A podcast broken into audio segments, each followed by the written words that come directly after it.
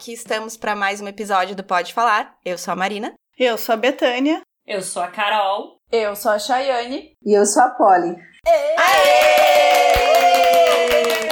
Hoje estamos aqui com convidada muito especial, Polly Oliveira, que faz um trabalho muito legal de empoderamento feminino na internet. Ela também é autora, ela escreveu A Escolha Quando Tudo Acabar, e esse aqui eu adorei o título, Mulheres Gozam. Mulheres gozam muito, gente. Gosto. E a Polly, então, ela, ela é uma defensora do corpo real feminino, ela tem um trabalho muito legal nesse sentido. E Polly, por favor, te apresenta pro pessoal, porque eu tenho certeza que eu tô esquecendo alguma coisa. Nossa, você já falou quase tudo. Quase tudo. Só esqueceu de alguns detalhezinhos. Eu sou mãe de dois adolescentes. Eu acho que essa é uma função muito importante de falar, né? Sobre quando a mulher escolhe ser mãe. Apesar de que eu não escolhi ser mãe. As pessoas não gostam de ouvir isso. Mas eu não escolhi ser mãe, mas eu sou mãe de dois adolescentes. Sou mãe de quatro cachorros também. Sou esposa. Quase morro vendo. Quase morro. E sou autodidata em algumas coisas, né? Então, assim, sou estudiosa mesmo das narrativas femininas. É isso. Maravilhosa. A gente gosta. Ah, tem uma coisa que eu queria muito conversar contigo, mas como foi a Betânia que montou a pauta essa semana? Betânia, dá o contexto todo bonitinho do episódio. Eu preciso fazer um parênteses. Eu fiquei tão feliz quando tu me respondeu, Polly. Ah. Fiquei muito emocionada. Porque a gente faz o convite assim, ah, se rolar, rolou, entendeu? Mas quando assim, responde, a gente fica, ai, que bom. E ela respondeu muito rápido e isso me deixou mais feliz ainda. É, a gente sempre tenta responder o mais rápido possível, né? Se as pessoas tiram um tempo pra, pra te prestigiar, pra prestigiar o seu trabalho, eu acho que essa é a troca mais justa, né? Nós precisamos ser justos com as pessoas que nos seguem, que acompanham o nosso trabalho, que admiram o nosso trabalho. E apesar de eu não dar conta de responder todo mundo, quando eu tô online, que vai chegando assim algumas mensagens, eu tento responder o mais rápido possível. Maravilhosa. Então, vamos começar. Assim, Polly, eu, eu, eu andei pelo teu Instagram bastante, porque é, para escolher sobre o que a gente falaria aqui, para sugerir, aliás, né? E tinha muito tema que, que, eu, que eu gostaria que a gente abordasse aqui. E, mas eu tive que pensar algumas coisas que eu acho que fariam mais sentido nesse momento para nós e, e, considerando também a, a, aquilo que a gente tem é, de feedback das nossas ouvintes, que muitas vezes elas nos sugerem temas, né? Então eu queria começar primeiro falando que me chamou a atenção que no dia 25 de janeiro, ou de, agora eu não me lembro se eu botei a data certa aqui, depois, eu não sei se é 25 de janeiro de 2021 ou 25 de fevereiro de 2020. Um vídeo é em que tu aparece dançando de lingerie preta e no, nesse mesmo vídeo, eu não sei se está lembrada, aparecem outras influencers e de corpos que estão exatamente no padrão que a gente sabe que impera hoje em dia e, a, e comentários não amistosos sobre, as, sobre a aparência dessas outras influencers. E tu escreveste a seguinte legenda, eu não vou ler toda, só uma parte porque é bem longa. Sobre quem influencia. Quem são as culpadas? Existe uma. De um lado, mulheres que somam milhões de seguidores, do outro lado, seguidores com milhões de opiniões, e aqui em mim não cabe a dúvida em saber quem influencia mais. Mas para responder essa, preciso responder outras, onde nasce a insatisfação, onde nasce a opinião que mata, onde originou ela, o reflexo no espelho que enxergamos ainda é real e o que enxergamos no outro é real. Então eu acabo por aqui. E, e tu dizes no post ainda que o poder da influência nasce em um lugar de medo, de injustiça, de comparações. Diante disso, eu queria que tu dissesse um pouco, falasse um pouco para nós qual o peso da influência das redes sociais nessa cobrança pelo corpo ideal. O peso ele existe dos dois lados, Betânia. Eu, eu tenho refletido muito sobre isso porque a gente cobra muito, né, das influenciadoras. Eu cobro muito, principalmente, e eu me coloco neste lugar de cobrança porque eu sempre estou de punho cerrado para tentar alertar as mulheres a não se permitirem se comparar com blogueiras, né, com mulheres que supostamente, e falo supostamente no sentido literal da palavra, têm a vida perfeita. Supostamente têm a vida perfeita. Supostamente têm um corpo perfeito. Eu acabei de fazer um ensaio fotográfico onde eu pedi para fotógrafo, eu quero que você edite completamente o meu corpo. Eu quero que deixe a minha virilha clara, as, as minhas axilas brancas, eu quero a minha pele é, mais clara, eu quero ter, eu quero que você desapareça com os meus poros, que você tire as minhas curvas e me deixe como as pessoas acham que eu deveria ser. E quando eu faço isso, eu tenho certeza que tem pessoas que vão olhar esse corpo que não existe, que nunca vai existir e vão dizer eu queria ser assim. E deste lado aqui, não falando de mim, mas de dezenas de blogueiras que eu tenho contato de, com algumas, e eu sei que aquilo que elas mostram e falam não é real, aquele corpo não é real, aquela vida não existe. Por quem que essas mulheres são influenciadas? Eu sempre me perguntei, né? Se por um lado elas são fontes de influência, mas quem influencia elas? Porque todo ser humano é influenciável. Ponto. Todos nós temos poder e também somos influenciados. A grande diferença nessa, nessa via de mão dupla, que é a rede social e os consumidores de redes sociais, é que a gente acha que só quem influencia é quem tem um milhão de seguidor, é quem tem 300 mil seguidores, é quem está aqui é, em cima do palco. Só que essas mulheres, a grande maioria, passam o dia inteiro tentando suprir a expectativa da sua audiência. E é, é nessa tentativa de suprir a expectativa de quem me assiste que elas acabam se perdendo. E aí vira uma locomotiva sem direção. Porque ao mesmo tempo que eu estou influenciando, na verdade estou sendo influenciada. Porque quando eu estou dançando e alguém diz, nossa, mas que bunda mole, nossa, mas que bunda feia. O quanto é, eu vou lendo esses comentários e o quanto esses comentários vão entrar na minha cabeça de tal modo que eu vou ceder e vou dizer realmente a minha bunda é feia. Eu vou resolver esse problema. Resolva esse problema. Apareça com uma bunda nova. E aí tem outras dezenas de meninas que falam: Nossa, que bunda maravilhosa, eu quero essa bunda. Se influenciaram por uma ação reativa. Entendem? Então, assim, isso é tão louco que às vezes eu me sinto muito culpada quando eu venho cobrar dessas mulheres que elas parem de proliferar isso, mas por outro lado, eu também tenho que cobrar da audiência, parem de exigir isso.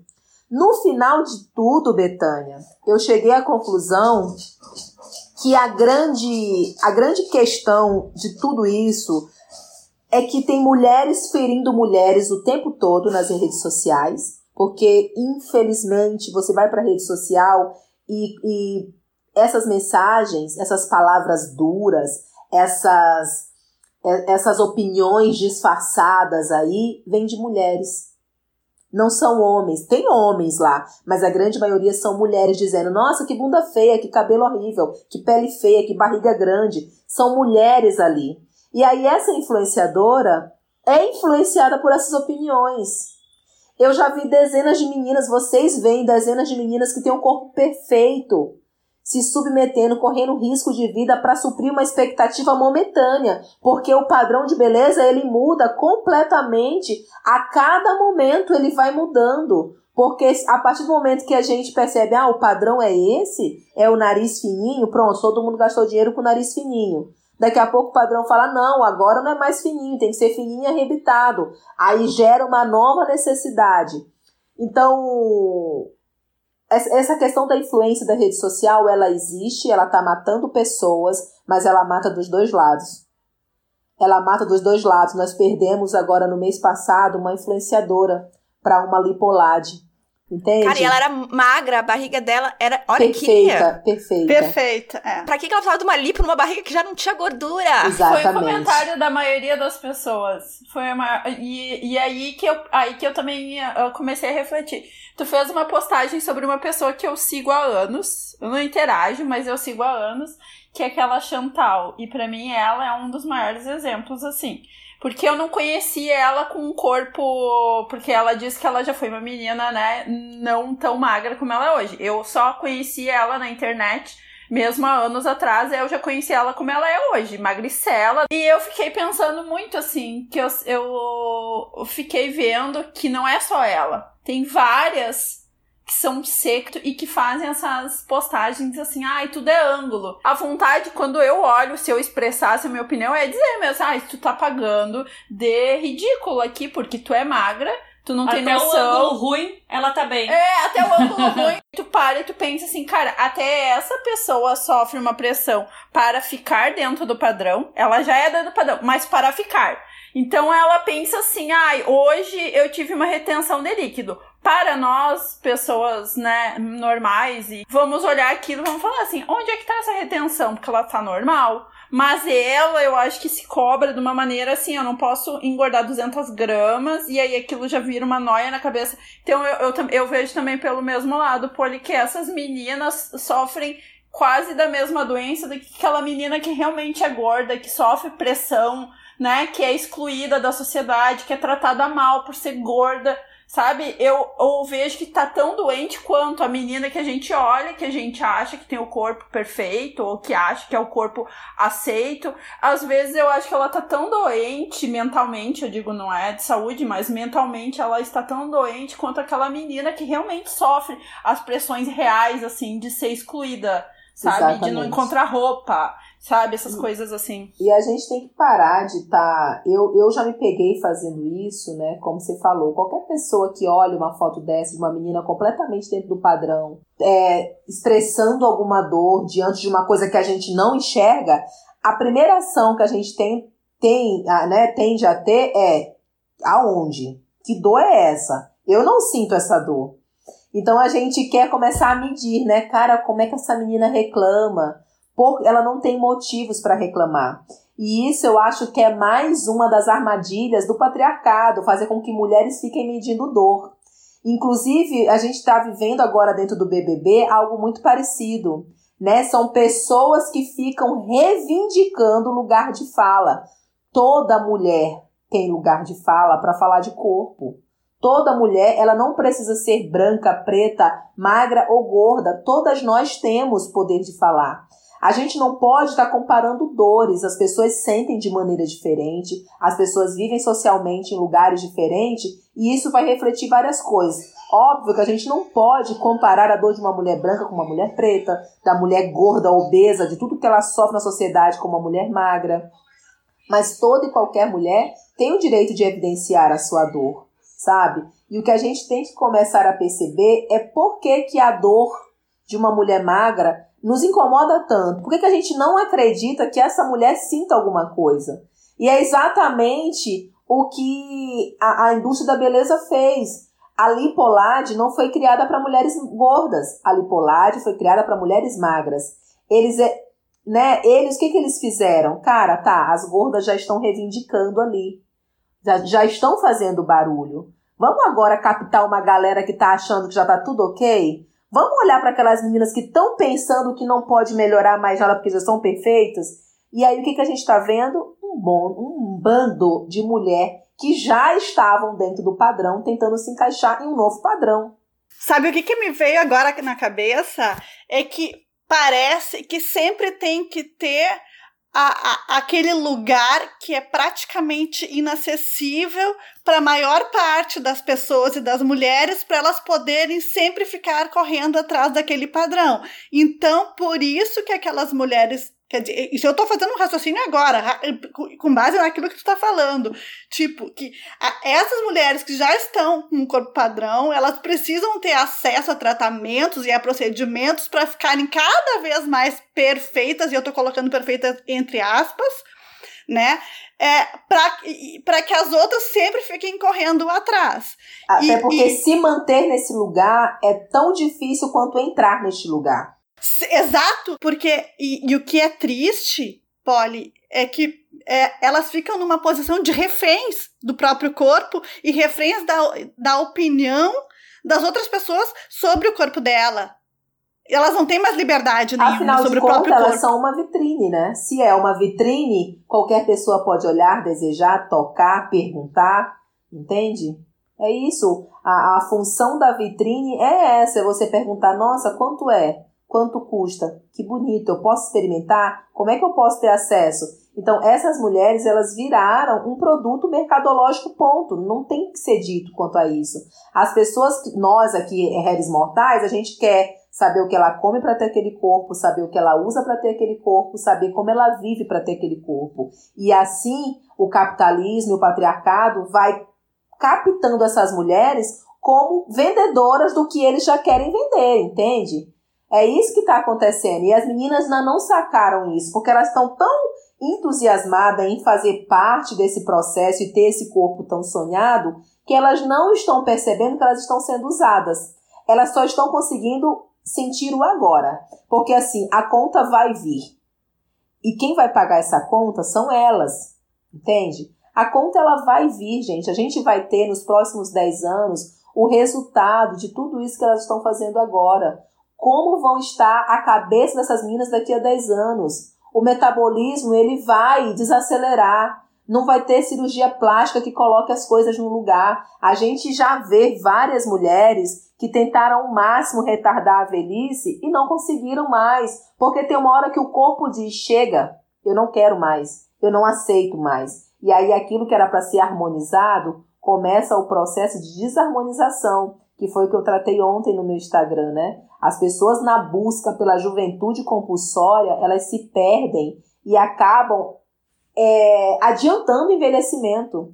E aquele processo que era para ser agradável, feliz, né, os fios brancos que estão aparecendo, todas a, a, o novo corpo que está surgindo, aquilo que era para ser um momento de reflexão e prazer vira tortura, porque a pessoa não se enxerga mais no espelho. A pessoa não sabe mais quem ela se tornou. Gente, a, a, pessoa é muito mais do que um corpo. Agora que tu falou esse negócio da velhice, isso é uma coisa que eu, assim, claro, não quero ficar cheia de ruga cedo, mas é inevitável. Então, assim, quando eu tiver 60, 70 anos, se eu tiver enrugada e flácida, que eu já sou meio flácida hoje, mas who cares? Então, tipo assim, eu quero continuar sentindo valor na minha pessoa por conta disso. A gente é mais que um corpo. A nossa aparência é um pedacinho de tudo aquilo que a Sim, gente é. Exatamente. Então, é por isso que eu acho legal esses conteúdos de empoderamento, de mostrar corpos reais, de tipo, né?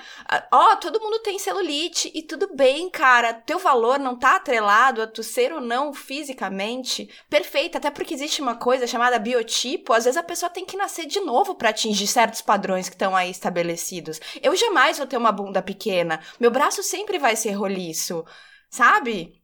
Então, pra, é, então é muito legal e a gente tá muito feliz que te, tu estejas aqui hoje batendo esse papo com a gente, porque realmente, gente, de aceitar o nosso corpo como, é, como ele é, e beleza não é só uma, uma única beleza. Existem diversos tipos de beleza. Até o que eu acho bonito pode ser o que tu não acha bonito. Tu acha o A bonito, eu acho B.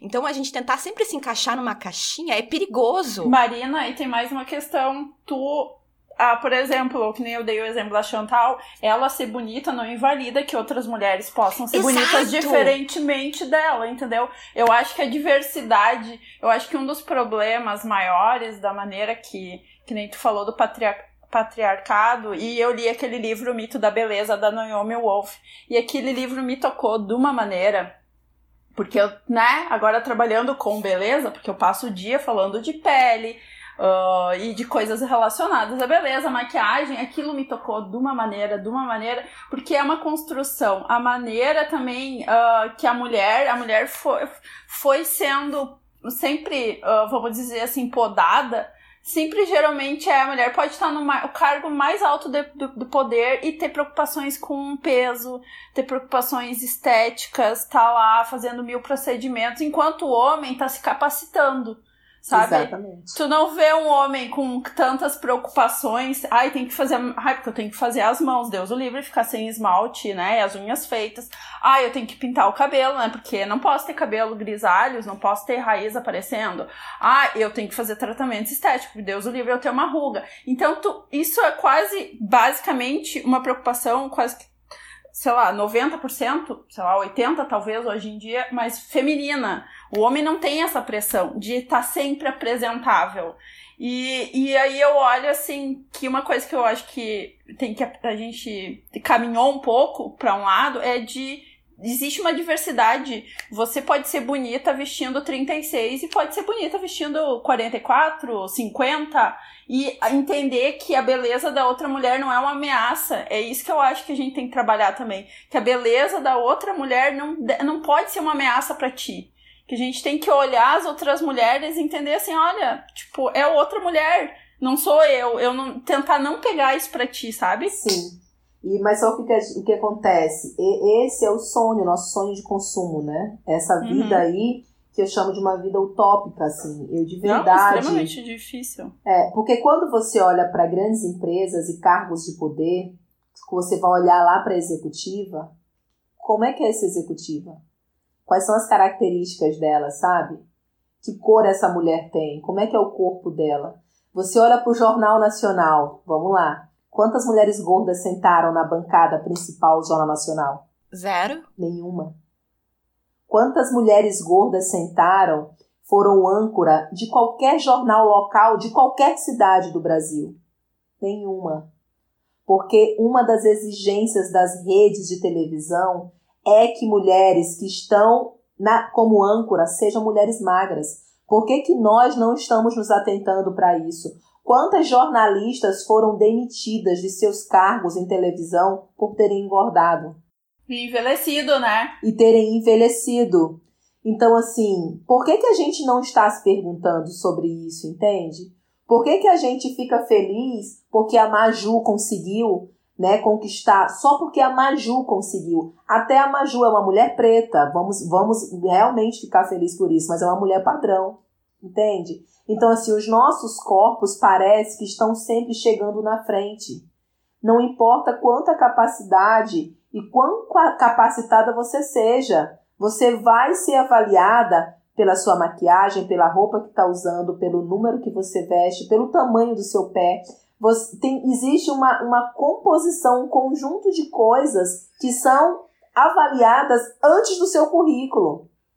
E a gente não está se atentando para isso. Então, assim, é tipo dar murro em ponta de faca, sabe? Você tá aqui gritando, mulheres se amem, por favor, essa é a revolução, se amar é a maior revolução, parem de brigar. A gente começa esse discurso, que é maravilhoso, é um discurso lindo.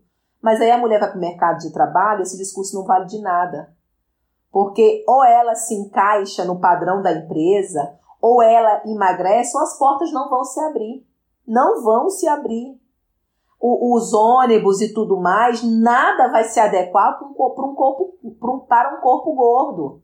As pessoas têm que se adequar às coisas que estão acontecendo no mundo. E isso é muito triste, é frustrante, porque a gente tem que ser realista com essas mulheres, sabe? É triste para mim saber que eu tenho que estar desempenhando um papel na rede social para o meu conteúdo ser entregue. Isso é bizarro, a gente está em 2021 e eu ter que fazer um experimento fingindo ser uma mulher padrão, fingindo ser uma mulher que faz cirurgias plásticas, fingindo vender para mulheres mentiras, ter mais valor do que eu dizer para uma mulher se amar. Polly, vamos entrar nisso. Explica aí o experimento, por favor, porque eu achei interessantíssimo. Explica pra gente o que tá fazendo lá no Instagram. E por que surgiu a ideia do, do, do, experimento, assim, que é bem importante a gente saber? Então, eu diversas vezes tive meu, vários conteúdos meu banido, né? Excluídos mesmo. E, eles, e sempre que esses conteúdos eram excluídos, eles vinham de uma justificativa por o meu conteúdo ser sexualizado. Ora, vamos lá. O que é um corpo sexual? Um corpo gordo é um corpo sexual? É um corpo sexo? Pode ser, Pode, claro. sim. Para nós, sim. Mas para a sociedade? Não. Não. Não. Então, assim, se o Instagram diz que o meu corpo é sexualizado, ele tem que me dizer que eu estou dentro de um padrão, certo? Só que eu não estou dentro de um padrão. Então, quando os meus posts foram derrubados e eu perdi uma a minha conta, né, que eu tive minha conta banida do, do Instagram, e eu fui reivindicar, quando o Instagram ele me mandou várias mensagens que meu conteúdo era sexual. Então, eu fui brigar por isso, né? Olha, eu quero provar para vocês que o meu conteúdo não é sexual. Que quando eu, eu tava dançando de biquíni ali, você vai conseguir perceber que não tinha nada de erótico na dança, que era apenas eu mostrando um corpo feliz para tentar motivar as mulheres. Quando os executivos do Instagram olharam o vídeo, né, quando o olhar humano identificou o vídeo, eles retiraram a justificativa. Eles disseram, é, realmente, o seu conteúdo não é um conteúdo sexual. Ponto. Eles validaram, realmente, meu corpo ele não é um corpo sexual. Não é um corpo que seria dentro dos padrões para ter algum tipo de atrativo sexual. Ok, mas então qual foi o motivo que eu tive meus posts derrubados? Por exploração humana. Foi a resposta que eu recebi. Tão Como mais, assim? Tão mais bizarra quanto o conteúdo sexual, né? Dentro dessa exploração humana, eles destrincharam várias possibilidades. Dentre elas, capacitação de vítimas. E aí, eu conversando com a Manuela Xavier, Manuela Xavier, psicanalista maravilhosa que vocês conhecem, ela falou: Polly, eles estão certos. Você capacita vítimas. Você recruta mulheres. Você abre os olhos de mulheres. Você é uma ameaça para o sistema. E eu falei, cara, é isso. Eles não estão errados. Eles estão certos. Quem está errada em usar a linguagem, em usar o corpo, sou eu. Quando eu percebi que lutar contra o sistema, que continuar batendo na mesma tecla era perca de tempo, eu falei, ok. Meu corpo não é aceitável, meu discurso também não eu estou na casa deles, né? Quem tem que se adequar sou eu.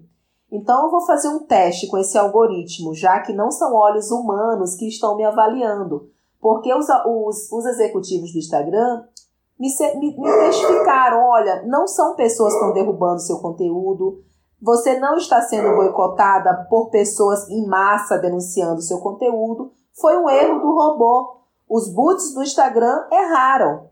Ok, então são robôs que estão errando? Então vamos, vamos testar esses robôs.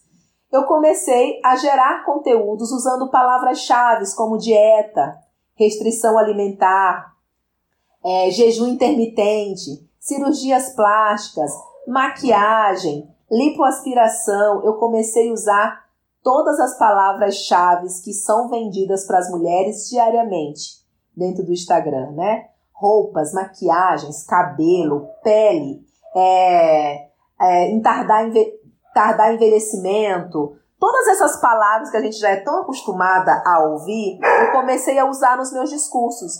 Então eu montei uma persona, peguei um personagem, adequei, avisei a minha audiência o que ia acontecer, convidei o meu público para brincar. Vamos brincar aqui de ser blogueira fútil? Vamos brincar de eu, de eu indicar para vocês coisas que não vão mudar a vida de vocês? Vamos. E eu comecei a usar essas palavras-chave. E eu não tive mais um post derrubado. Eu tive a minha audiência aumentada. Eu, em menos de 24 horas de experimento, eu ganhei 10 mil seguidores.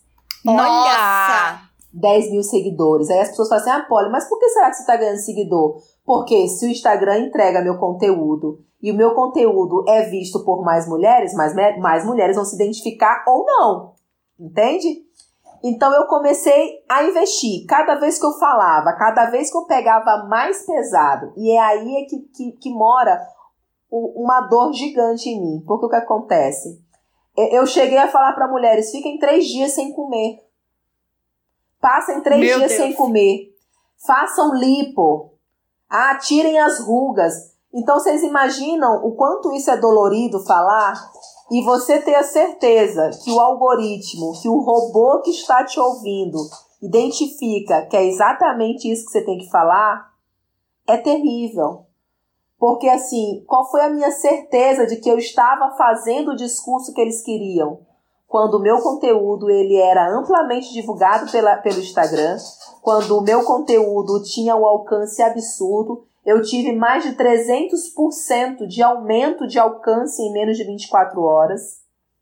Fazendo Hoje, a blogueira fake. Exatamente. Então, olha só a arma que é o Instagram. E o que é mais louco, não basta só você discursar, você falar as palavras-chave. É um conjunto de ações que você tem que ter, né? É um conjunto de comportamentos dentro da rede social para que ele identifique que você está jogando o jogo.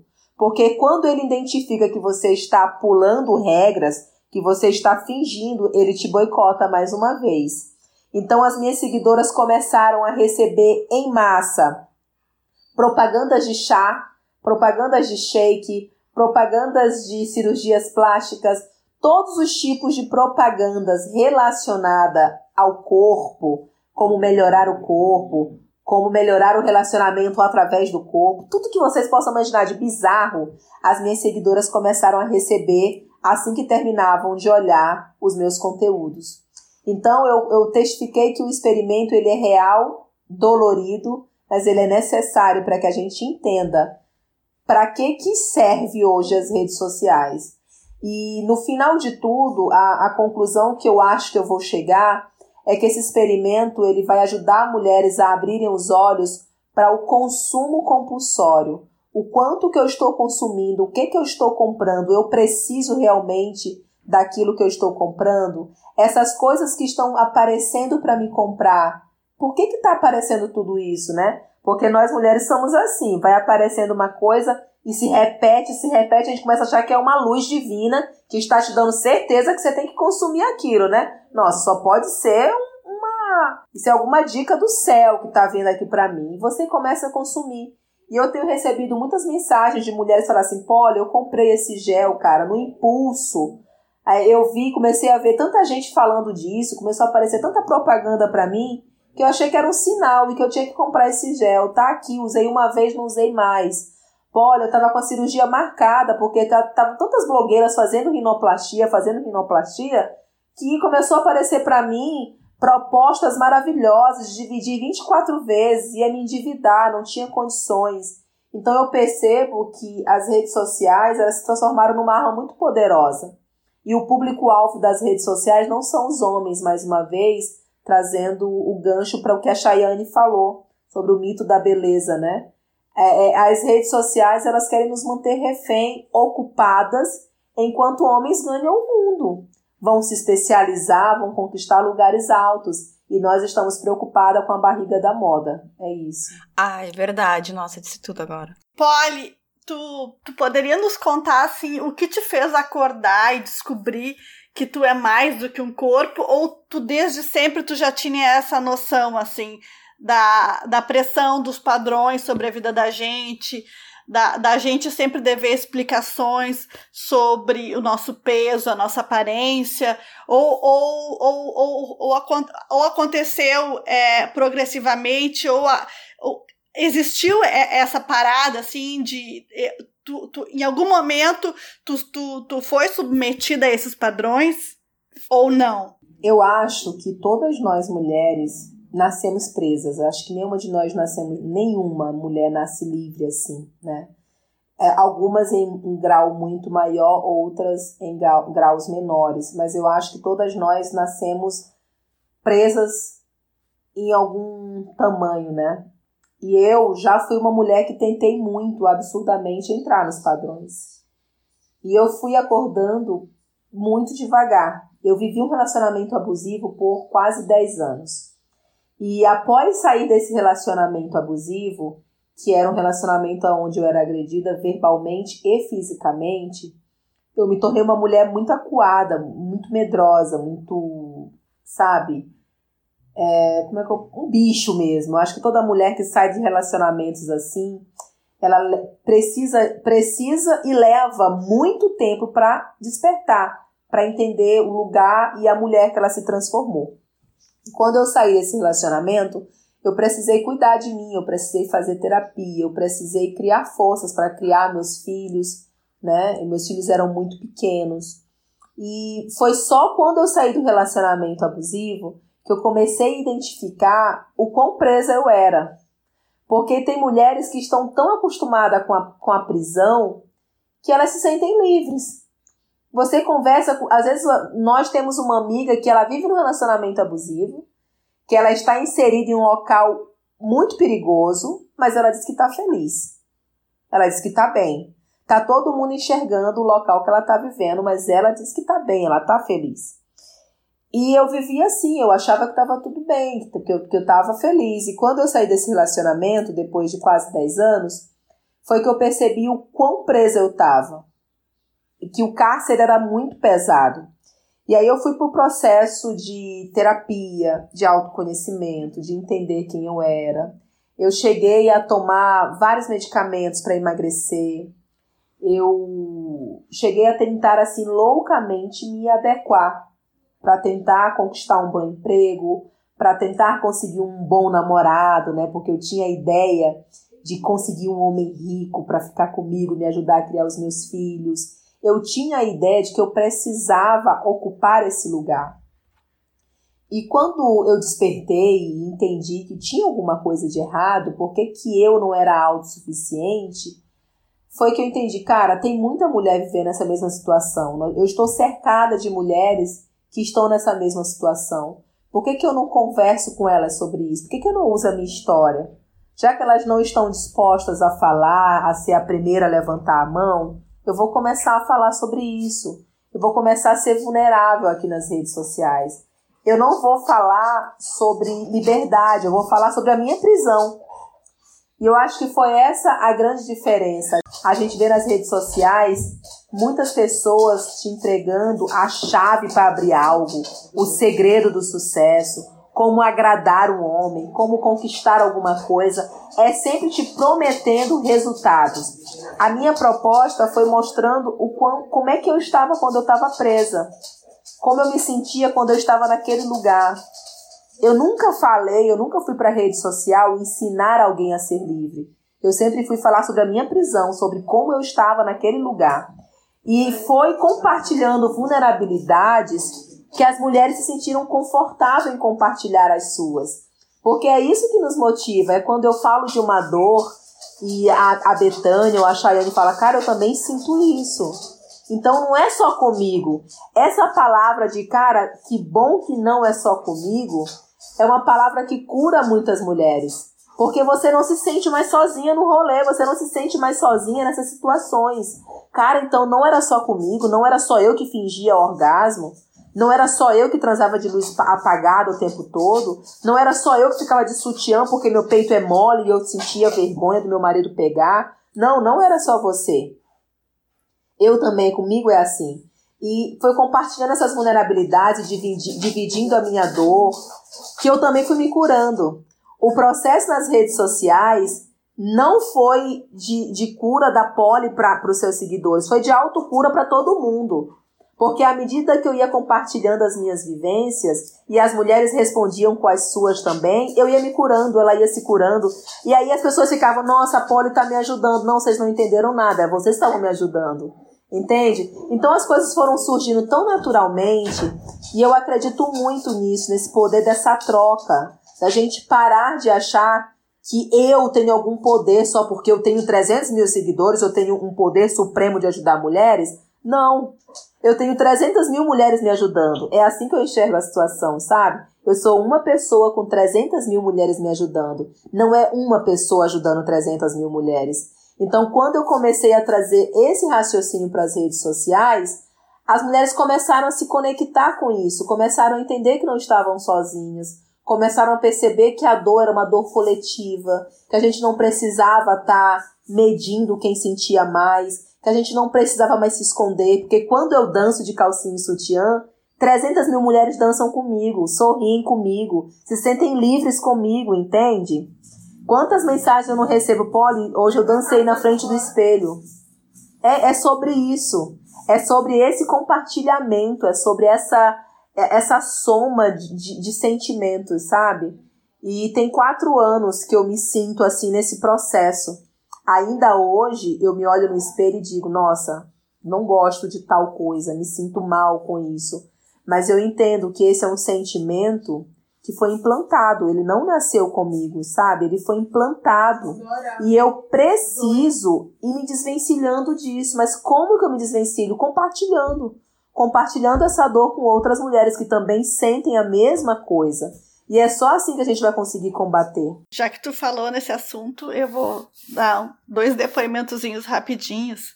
Eu também saí de um relacionamento abusivo. Eu sou divorciada, mas eu tive um casamento bem mais curto que o teu, felizmente. E, e agora me chamou a atenção assim para o fato de que no momento que a, a gente teve uma briga a gente não costumava brigar muito, assim, mas teve uma briga e ali foi o rompimento. Ele, ele foi ele que acabou, não, não fui eu que tive essa visão, né? E depois todo mundo me disse como que tu conseguiu ficar casada, não sei até hoje. Mas numa briga e ele me disse assim no final: é, tu vais ficar sozinha para tua vida toda, porque ninguém vai te aguentar e se tu, se tu fosse magra ainda, mas tu é gorda. ele te falou, tu falou, nunca me contou isso, Betânia? Sim, ele falou. Pau no cu, e tu, é. se ele tiver ouvido, pau no teu cu. E, mas isso assim, ó, antes da gente casar, ele me disse assim que eu ficaria mais bonita no vestido de noiva se eu emagrecesse alguns quilos. E eu falei, e no, e, e, no paletó que tu vai usar, mas o paletó é escuro, enfim, né? Só pra dar o contexto, pergunta se ele era magro, sarado. Não, per... não. Ai, Obviamente agora, que não, né? Ele não era nem um pouco nem magro sarado, ele tinha uma pança bem grande. Olha, não tinha nem enxergar o Tico. Ah, que puta agora. Ah, vai tomar no... Eu quero dizer o nome dele, mas não vou dizer. Enfim, mas eu tô de boa com isso hoje, eu consigo falar numa boa, isso não me dói mais, entendeu? Mas assim, ó, foi uma, um processo, o processo para mim foi de contar aos poucos. E quando eu contei a primeira vez, eu não contei tudo, a vez que eu falei de novo, eu falei mais um pouco, e ainda assim, e é ainda que tá acontecendo. Mas a segunda coisa, e, e, e, e essa me dói muito mais, foi que no fim do ano é, eu estava com os meus pais na praia, né? Em isolamento social, mas na casa deles na praia. E, e a minha mãe, que tem 68 anos, eu disse, estava um dia chovendo, e eu disse, mãe, vamos fazer um bolo pra gente jogar carta depois. E ela disse, ai, pois é, mas e se tu acha um bolo magrinho, porque eu não quero mais engordar, não sei o quê. E eu pensei, puxa vida, minha mãe tem 68 anos, ela trabalha horrores ainda, ela cuida de muitas do meu avô que tá lá com 90 anos numa cama de hospital por causa da Covid, sabe? Ela faz várias coisas e ela tá preocupada em não engordar. Isso me doeu tanto. Eu disse, mãe, tu é linda. Tu não, tu não tem que te preocupar com isso, mãe. Eu falei, te olha no espelho sabe? E eu disse, e outra coisa, mãe, eu sou a tua cara, pelo amor de Deus, a gente é lindo. Mas assim, é, sabe, doeu muito quando a minha mãe disse isso para mim, doeu muito dela não poder se dar o direito nas férias dela de comer um bolo bem gostoso de, numa tarde de chuva. É, infelizmente, é, é a pressão estética, ela, a gente pensa que ela só alcança os jovens, né? Mas não, ela alcança todas as mulheres de diferentes raças, cores, né, situações sociais, alcança todas em medidas maiores ou menores. E muitas, eu tenho recebido muitas mulheres, Betânia, mensagens de muitas mulheres com mais de 50 anos que resolveram falar coisas horríveis que escutam de seus companheiros há 20, 30, 40 anos. E elas julgavam que aquelas falas eram normais, coisas de marido e mulher, sabe? E como agora a gente está falando tanto sobre isso, elas começaram a acordar e disseram: Nossa, então isso que eu ouvi a minha vida inteira era sobre estar em um relacionamento abusivo. Isso que eu escutei a vida inteira do meu companheiro, do pai dos meus filhos, era para eu entender que aquilo era errado e era ofensivo. É, é, muito, é terrível. Eu tenho recebido muitas mensagens de mulheres que elas usam esse termo. Eu fui trocada por uma mulher mais jovem. Nossa. Eu tive a minha casa, né? Eu perdi o meu casamento porque o meu marido foi ficar com uma mulher mais nova. E é muito triste a gente ainda estar vivendo esse tipo de história, sabe? Mas são histórias reais e que acontecem rotineiramente. Ah, já ouvi, né, assim, não pra mim, mas assim, pra pessoa que estava junto, assim, feliz pela pessoa que ouviu, porque ela se emputeceu, mas manteve, assim, sabe? Uh, ah, mas não, tem que fazer uma academia, senão como é que teu marido vai te querer? Senão ele vai começar, o olhar dele vai começar a se ampliar, ele vai começar a olhar pro lado. Gente, isso é comentário que se faça para alguém? E assim, a pessoa que estava recebendo esse comentário é uma pessoa magra, linda, não vou falar quem é, porque não... Mas vocês estão falando, agora, voltando pra uma postagem tua Poli, que eu achei muito boa. Que era de uma menina casada com um sertanejo, que o cara, tipo, ela, ela diz que da noite pro dia o cara acordou ela dizendo que queria o divórcio e tal. E aí ela deu uma frase assim: Eu nem tive chance de tentar salvar o casamento. E aquilo que. A, o, eu vou dizer que essa frase teria passado por mim batido, porque eu já ouvi isso tanto, né? A gente ouve isso tão normal, mas aquele teu raciocínio que tu fez, eu fiquei dias pensando aquilo. Quando tu fala, tu vê a pressão que a mulher sofre de ela achar que ela poderia salvar. A gente, infelizmente, essa responsabilidade ela é dada para a mulher, né? Você vê que brincadeiras como essas aí não são ditas para o homem, né? Não são ditas para o homem. O meu marido, por exemplo, é um homem gordo, que está agora fazendo dieta, já emagreceu mais de 10 quilos. E eu sempre fui uma mulher, eu sou uma mulher grande, eu não sou uma mulher gorda, eu sou uma mulher grande, sabe? Com carne. Mas assim, de nem de longe eu não sofro absolutamente nada de gordofobia, de nada. Eu fiz com 44. Às vezes, como, como esses números são loucos, 46. Mas quantas vezes eu não ouvi isso? Olha, se cuida, hein? Ó, o maridão vai achar outra. E o cara pesando 115 quilos. Por que, que não foi dito pra mim isso, né? Não foi dito pra ele, olha, se cuida, a Polly vai achar outro. Por quê? Porque não importa a condição física do homem, não importa a idade do homem. Inclusive, o homem velho troca a mulher da mesma idade dele por uma mais nova. E ele é tido como garanhão gostoso, maravilhoso, né?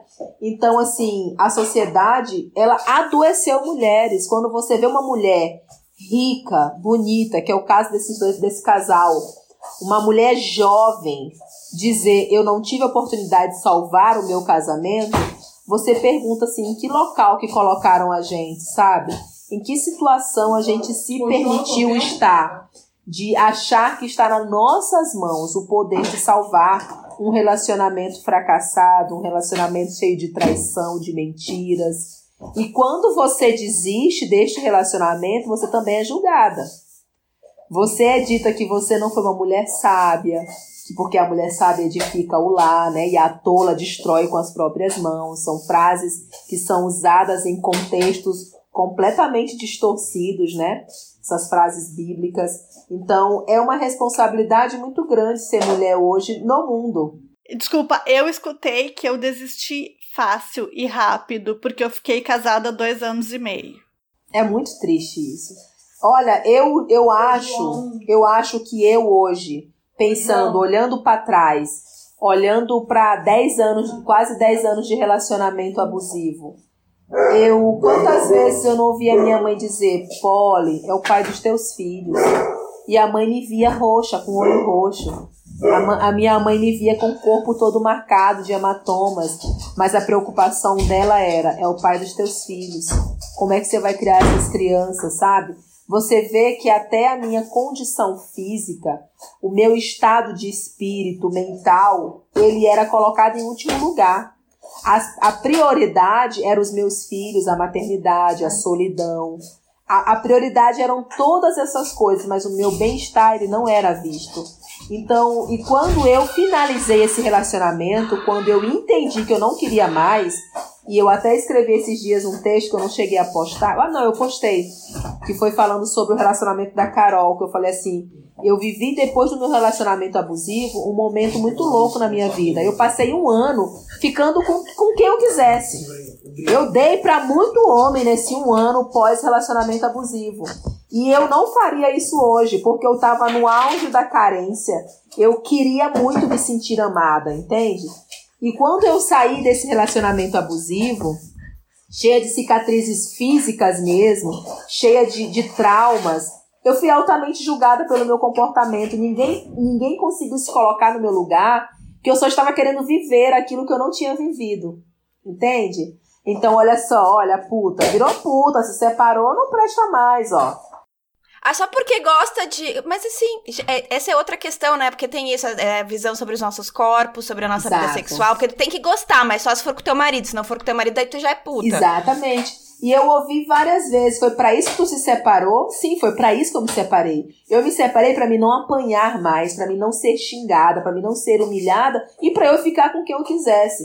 Então assim, mesmo uma mulher saindo de um relacionamento abusivo, eu me senti culpada por sair.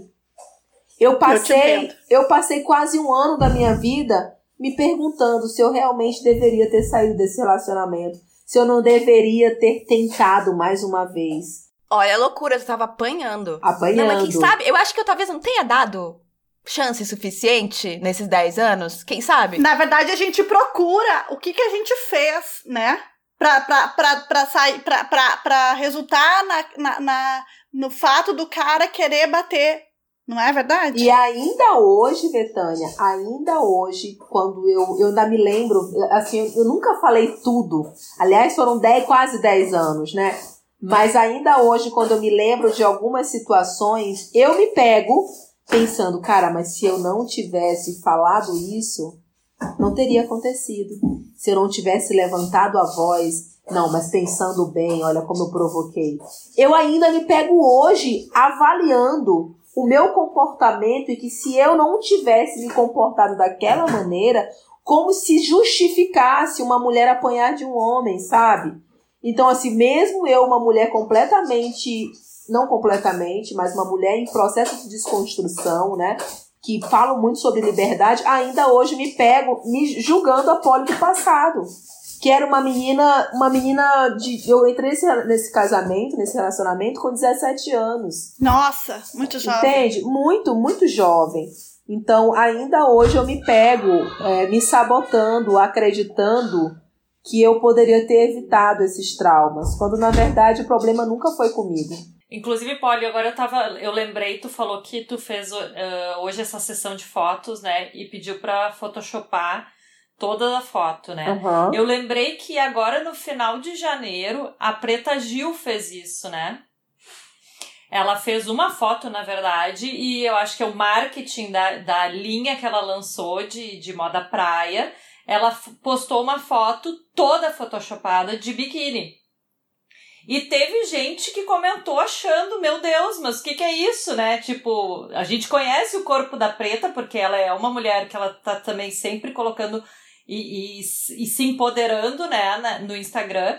E logo depois, então, ela mostrou um, um, Ela fez um videozinho, né? Ela toda photoshopada e daí indo a, a foto verdadeira. Foi, foi bem impactante, assim, eu acho que foi muito legal. E ela fez um marketing em cima disso para fazer essa, esse lançamento da linha praia dela. E depois tem outras fotos de mulheres reais, né? E com a linha toda do, do, do de linha praia dela. Eu lembrei exatamente disso porque tu falou que vai fazer agora, né? É, a ideia, a ideia dessa sessão de fotos, é, abrindo aqui para vocês em primeira mão, é mostrar o quanto tudo isso foi banalizado, né? Então, assim, são fotos eu segurando dois drenos como se eu tivesse acabado de sair de uma cirurgia plástica, mas rindo, glamourizando aquilo como se tivesse tudo bem, porque é assim que elas fazem né? Aí tem a foto, poxa, o quanto a gente precisa sofrer para caber nesses lugares, o quanto a gente precisa mascarar a dor para ser aceita, sabe? Porque uma mulher que passa por esse tanto de procedimentos estéticos e cirúrgicos altamente invasivos, elas não estão em condições de divulgar nada, mas elas são obrigadas a fazer aquilo. Elas são. Assim, por causa da permuta, por né? Causa Porque da muita permuta. gente. É, tem que deixar isso claro, muita gente faz permuta. Exatamente. A blogueira vai lá, fez a lipoled, aí ela, ela marca ó, o arroba do cirurgião 30 Agora, mil vezes. Agora, imagina, você tá morrendo de dor e você precisa responder caixinha de perguntas dizendo não dói nada. Meu Deus. Gente, não dá. É surreal. Mentira, né? É, é surreal. Pode, sabe? eu sou eu sou fisioterapeuta, né? E eu já atendi muito pós-cirúrgico de Hoje em dia já não é a área que eu atuo, mas eu já atendi muito pós-cirúrgico de lipo e lipoescultura, todas essas cirurgias. E assim, ó, tem menina que desmaia, primeira, primeira vez que vai levantar depois da cirurgia. Tem de tudo. Claro que existem meninas que têm menos dor. Sim, mas, mas todas impossível sempre, tu, né?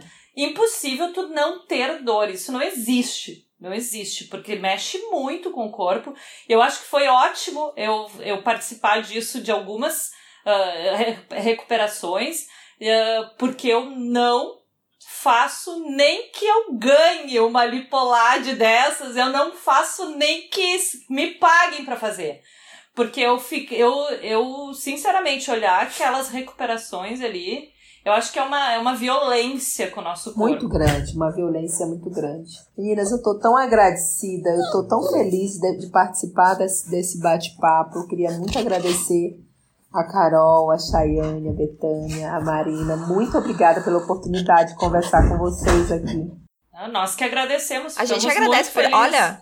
Olha, eu nem tivesse... acredito que a gente tá falando contigo. É. Ah, eu, eu também não. Porque era assim, ó, quando a Carol quis uh, te convidar, ela falou assim: ah, tu acha, tu acha que tem alguma chance dela responder? Eu falei: olha, não, a gente já tem.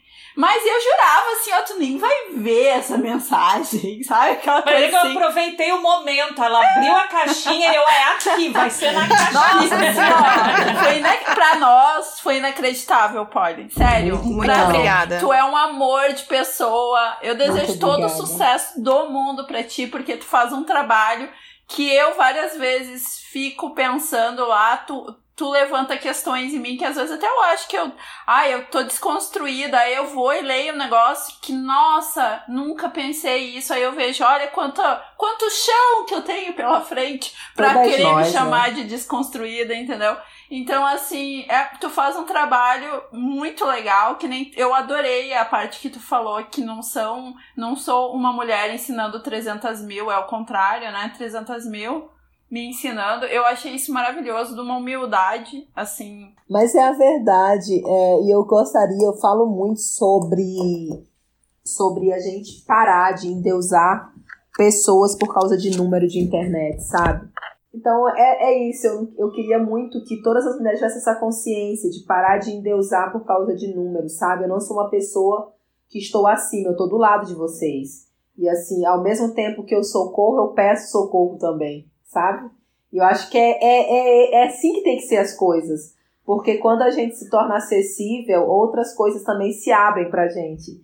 E tá aqui falando sobre isso, eu, acho que é um dever meu, porque isso vai chegar para mais mulheres, que vão falar para mais mulheres, que vão falar para outras, que vão falar para outras, e aí a gente fica incontrolável.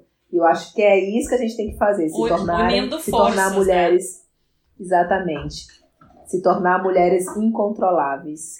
Perfeita. E com isso a gente encerra esse episódio, que a gente está super feliz de ter gravado. Muito obrigada por estar aqui. E quem estiver ouvindo, a gente espera que vocês tenham gostado. Por favor, sigam a Polly lá no Instagram. É meio difícil porque o Instagram não colabora com a vida da Polly, mas a gente vai deixar o, link na descrição do episódio, vai estar marcado em todas as nossas postagens. Sigam ela, é maravilhoso, é muito bom para parar e refletir e também para se sentir acolhida e abraçada, que todos os corpos são bonitos, não precisa ser seca, gente. A gente pode gostar dos nossos rolinhos da nossa celulite, tá tudo bem. Se não tiver celulite, gente, quem é que não tem celulite? Normal. É verdade. E se você for seca também vai ser muito feliz. Também, cara, cada corpo todo mundo. Todo mundo. Todo mundo pode muito, ser feliz. Muito, muito obrigada. De verdade. Da próxima vez eu trago um vinho. Tô feliz porque vai ter uma próxima vez. É, então, também. é isso, pessoal. Por essa segunda-feira, a gente espera que vocês tenham gostado do episódio e nos vemos em breve. Beijo! Beijo! Beijo.